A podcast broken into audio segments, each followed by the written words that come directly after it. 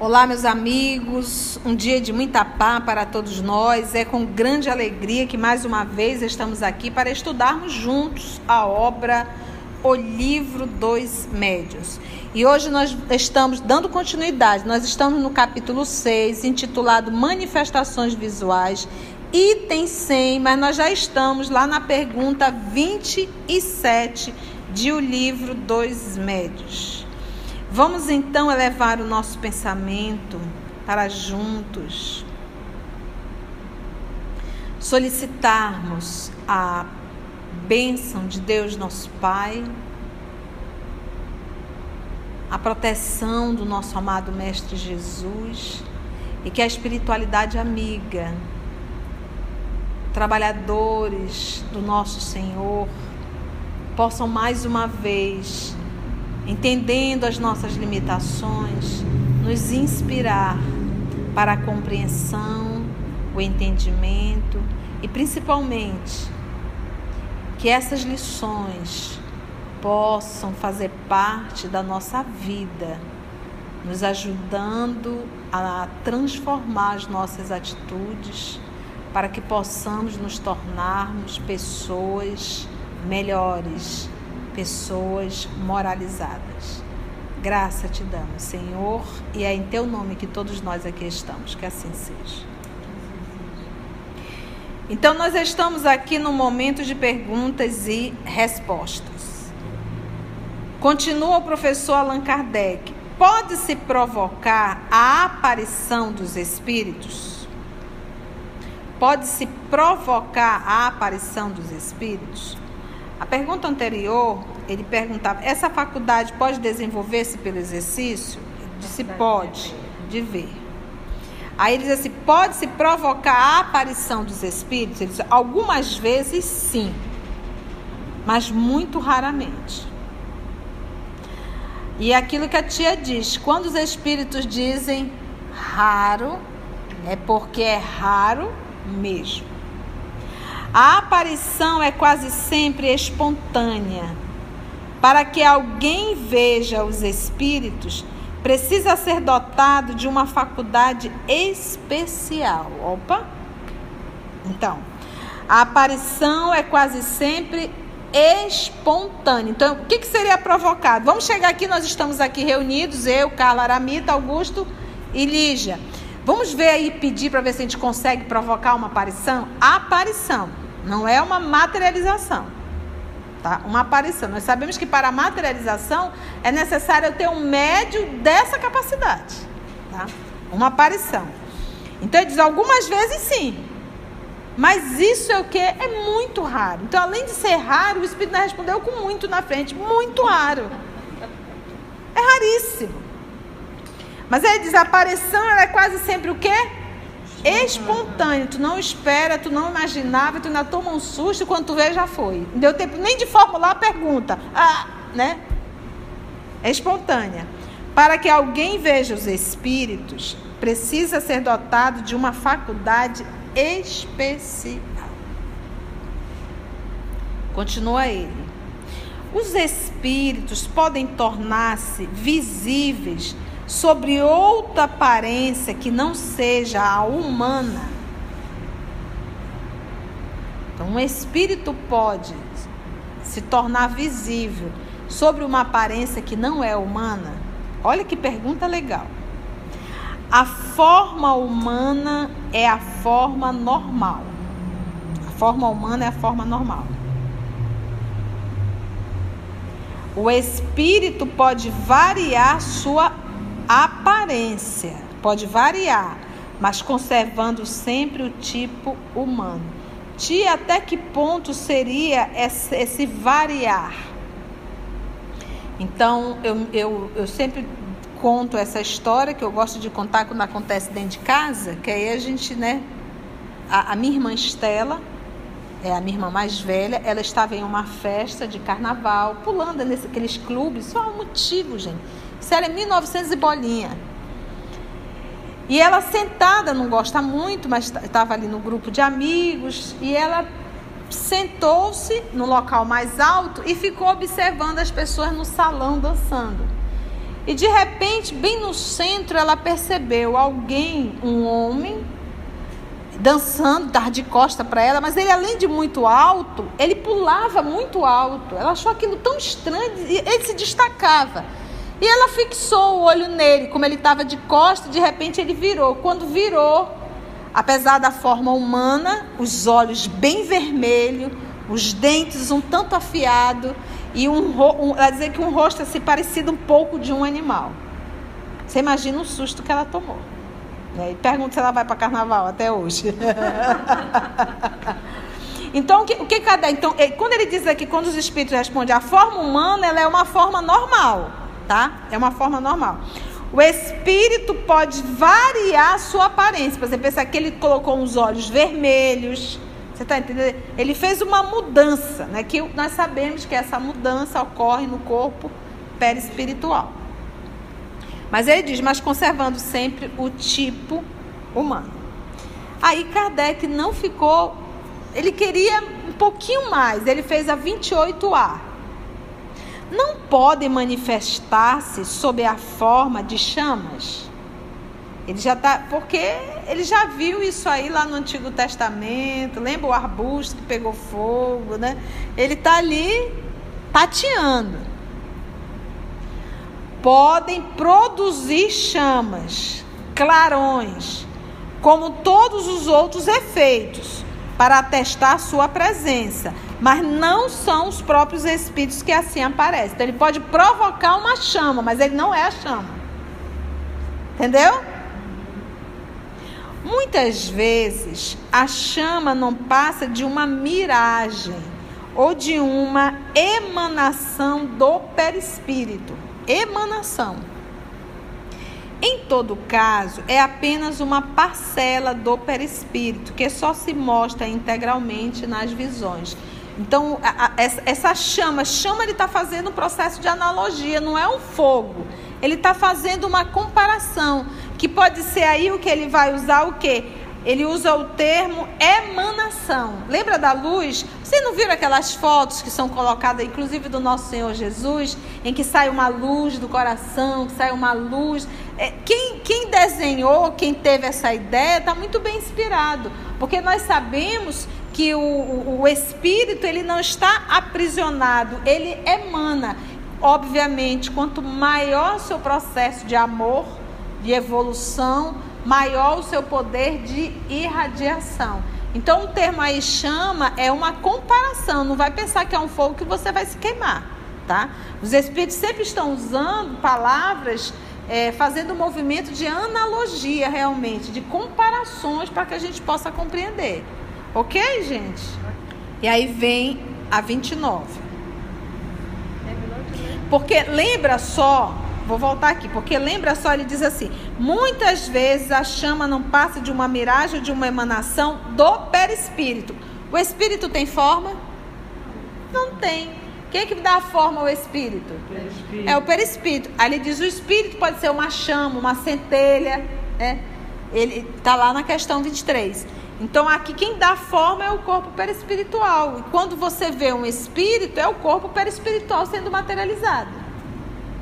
Ok, gente? Vá pensando. Vamos é que nós estamos aqui montando um quebra-cabeça. Não vá. Não, relaxa o pensamento e vamos acompanhando. Vá fazendo suas anotações. Que as dúvidas elas vão sendo realmente sanadas é, em cada pergunta que é feita. Você pode ver que é como se Kardec é, adivinhasse as nossas dúvidas, né? 29. Que pensar da crença que atribui aos fogos fatos a presença de almas ou espíritos? Olha que interessante isso aqui. Superstição produzida pela ignorância. A causa física dos fogos fatos é bem conhecida. É, vou, vamos fazer a 29 de novo, tá? Para a questão 29, o professor Allan Kardec pergunta assim: que pensar da crença que atribui aos fogos fatos a presença de almas ou espíritos? Então, espíritos. Então vamos primeiro entender o que é fogos fatos, que a nossa irmã Aramita irá explicar aqui. Fogo fogo fato é a luz que aparece à noite, geralmente emanada de, de terrenos pantanosos ou de sepulturas, que é atribuída à combustão de gases provenientes da decomposição de matéria orgânica. É conhecida no, no interior como boitatá ou fogaréu. Interessante, né, gente?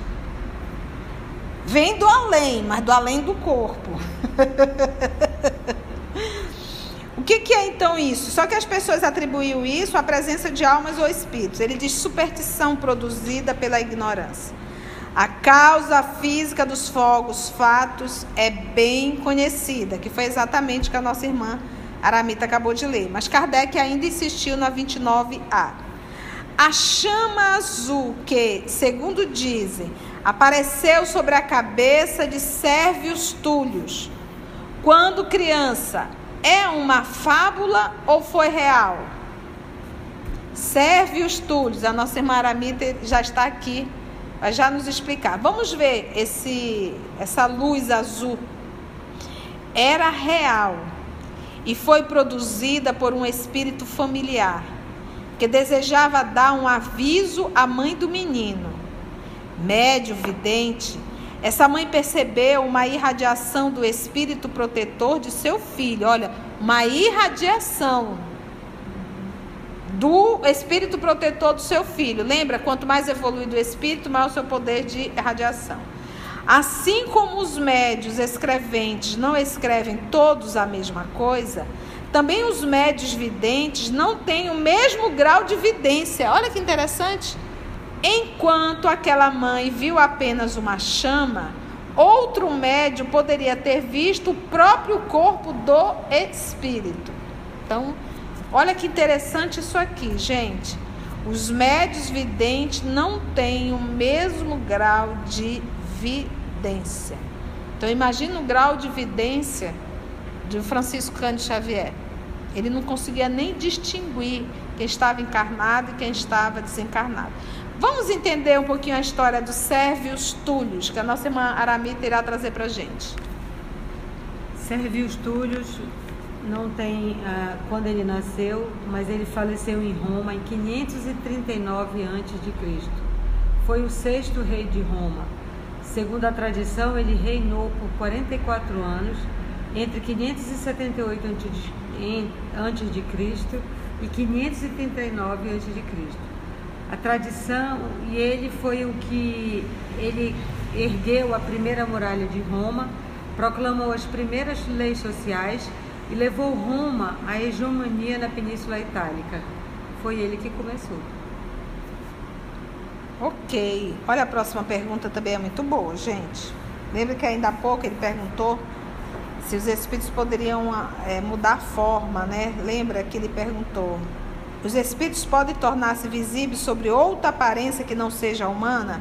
Aí agora nessa daqui ele vem assim, ó. Os espíritos poderiam apresentar-se sob a forma de animais?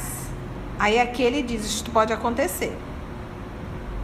Mas somente espíritos muito inferiores tomam essas aparências. Em todos os casos, a forma animalesca não passará de uma aparência momentânea pois seria absurdo acreditar que um animal verdadeiro, qualquer que seja, pudesse ser a encarnação de um espírito. Os animais são sempre animais e nada mais do que isto. Então, aí o Kardec colocou uma observação. Qual foi aqui o cuidado desse amigo espiritual? É, é fazer com que a gente entendesse que o fato de você estar. Tá, um espírito não pode habitar o corpo de um animal ele, o espírito ele pode, ele pode é, transformar o seu corpo perispiritual, que nós vamos chamar da licantropia. São espíritos que vão deformando o seu perispírito devido à perversidade dos seus pensamentos, de suas atitudes, dos seus sentimentos, tá? Muito interiores. Exatamente. Não que, que é um espírito habitando em um corpo de um animal. Não, é um espírito deformando o seu perispírito. Então, nós estudamos recentemente na obra Libertação o caso do neurologista com uma esposa nova, recém-casado, ele viúvo, casou com uma menina muito jovem, uma menina extremamente materialista, que casou por interesse, bem mais nova é, do que ele. E, e diz André Luiz, uma moça muito bem vestida, muito bem arrumada. E quando ela terminou o almoço, foi fazer aquela, aquele soninho depois do almoço. Quando ela, em espírito, no processo do desdobramento, né, da emancipação, sai do corpo, André Luiz se assusta com o quanto ela era feia, perispiritualmente falando, deformada. Ele diz, inclusive, chama até de bruxa. Então, nós sabemos que o corpo perispiritual, ele sofre sim essa transformação que está de comum acordo com a sua condição moral. Quanto mais evoluído, maior beleza, maior luz. Por isso é que o nosso Senhor Jesus diz: Fazei brilhar a vossa luz. Quanto mais materialista, sensualista e por aí se vai, esses, essas nomenclaturas que nós conhecemos muito bem, mais deformado vai ficando o corpo perispiritual. Então, por isso é que ele diz: os animais são sempre animais. Vamos ver a observação do professor Allan Kardec. Somente a superstição pode levar as pessoas à crença de que certos animais são animados por espíritos. É preciso uma imaginação muito complacente ou muito impressionada para ver qualquer coisa de sobrenatural nas circunstâncias um pouco extravagante em que eles algumas vezes se apresentam. O medo faz que muitas vezes se veja o que não existe, embora não constitua a única fonte dessa ideia. Conhecemos uma senhora muito inteligente, aliás, que consagrava excessiva afeição a um gato preto, porque acreditava que ele fosse dotado de uma natureza superanimal. Entretanto, essa senhora jamais ouvira falar do Espiritismo. Se o tivesse conhecido, teria compreendido o ridículo da causa de sua predileção pelo animal pois a doutrina lhe demonstraria a impossibilidade de tal metamorfose. Kardec aqui dá uma cutucada, é como se ele dissesse assim, olha, eu até compreendo essa senhora ter, essa, essa, esse, ter esse conceito, mas ela não é espírita. Mas uma vez se ela fosse espírita, ela não teria essa crença. Então, é por isso que às vezes a gente diz assim, poxa vida, você é espírita e ainda carrega essas crenças? Então é verdade, você é espírita, mas você não estuda o espiritismo. E poucos realmente estudam o Espiritismo. Acaba se limitando só a palestras. E nem sempre as nossas palestras vêm acompanhada de bastante estudos doutrinários. Quase sempre as nossas palestras é contando historinhas do dia a dia. Aí fica difícil. Então hoje, até porque para a gente fazer uma palestra levando o conteúdo doutrinário, era, é necessário a gente se preparar, estudar e separar o material para isso. Né? Ok aí? Okay. Vamos entrar em ensaios teóricos sobre as aparições. Item 101. Ensaio teórico sobre as aparições. 101. As manifestações aparentes mais comuns ocorrem durante o sono por meio dos sonhos, são as visões. Olha, as manifestações aparentes mais comuns ocorrem durante o sono por meio dos sonhos, são as visões. Ele chama de visões no momento do sono. É, a gente consegue ver os espíritos? Sim, inclusive no momento do sono. Por meio dos sonhos. Eu estou em estado de sono e logo estou a sonhar. Então eu consigo, ele diz, são as visões. Os limites desse estudo, porém, não comportam o exame de todas as particularidades que os sonhos podem apresentar. Então, assim, vamos fazer algo muito resumido. Resumiremos tudo, dizendo que eles podem ser dois pontos. Uma visão atual das coisas presentes ou ausentes. Então pode ser o quê? Algo do que eu vivo no meu cotidiano ou já viveu, uma visão atual das coisas presentes ou ausente. Pode ser também uma visão retrospectiva do passado e, alguns casos excepcionais, um pressentimento do futuro. Casos o quê? Excepcionais. Ou seja, ele já está dizendo que é o quê? Ra, ra, ra, ra, raríssimo. excepcionais. Por que, que a tia fala assim? Para que fique bem frisado que não é comum, gente. Não é comum. Um pressentimento do futuro. Por exemplo, eu tive uma experiência que para mim e é raríssimo. Isso não é algo que acontece comigo toda semana. É, nós dávamos um curso, inclusive, de O Livro dos Médios em uma instituição espírita. Era, e era dia de quinta-feira. No domingo, eu sonhei com um velório dentro do centro espírita que nós aplicávamos o, o estudo de Livro dos Médios. E eu chegava de surpresa e me deparava com aquele corpo, aquele caixão, aquele. É, como é que dá o nome quando você faz? O velório. O velório dentro da instituição espírita. E eu dizia: Meu pai, mas nós não fazemos velório dentro de centro espírita. E alguém, que eu não sei quem, porque não, não recordo de nenhuma imagem, dizia assim é porque foi tudo muito rápido, não deu tempo. Por isso é que está sendo aqui. Acordei e eu raramente lembro de sonho, porque eu, eu, quando eu digo eu não durmo, eu morro. Literalmente eu morro e de repente eu desperto da morte. É assim, então raramente eu lembro dos sonhos. E normalmente eu durmo 5, 6 horas por dia. Aí eu. E já vim com toda. Só esse momento, só esse mais. Isso foi no domingo. Na quinta-feira eu fui ao centro. A pessoa que abre o centro espírita, uma amiga muito querida nossa, não estava. Quem estava era então o presidente do centro para abrir o centro para a gente ministrar o estudo. E eu perguntei: cadê Fulana? Ah, você nem sabe. Isso era uma quinta-feira. Ontem, na quarta-feira, né? Ontem, no caso, quarta-feira, ela falando, na quarta-feira, o netinho dela, de 21 anos, acabou o almoço, dormiu, infartou.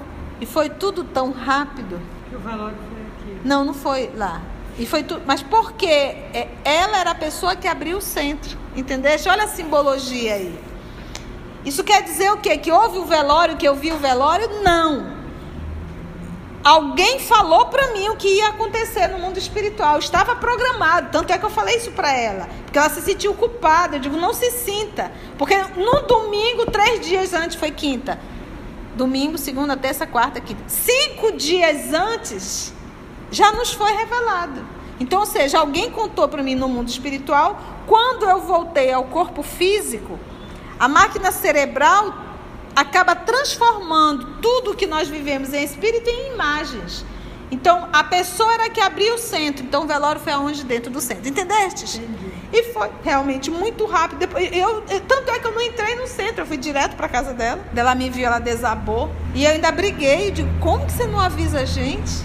Conceição, foi tudo tão rápido que eu não tive ação de nada. Ainda tive que aguentar o pai do menino dizendo que eu era culpada. Então, é, mas isso é raríssimo. Então, por isso é que ele usa o termo aqui, excepcionais. Então, uma visão retrospectiva do passado, e em alguns casos excepcionais, um pressentimento do futuro. E eu digo para vocês, se eu sonho alguma coisa assim, desse naipe, eu não conto para ninguém. Eu vou agoniar o povo? Já não lembro. E mesmo quando eu lembro, eu não conto espero as coisas acontecerem, até para mim entendendo que tipo de sonhos nós estamos tendo, ok? Então a gente não pode ter pressa em divulgar para não estar tá agoniando as pessoas.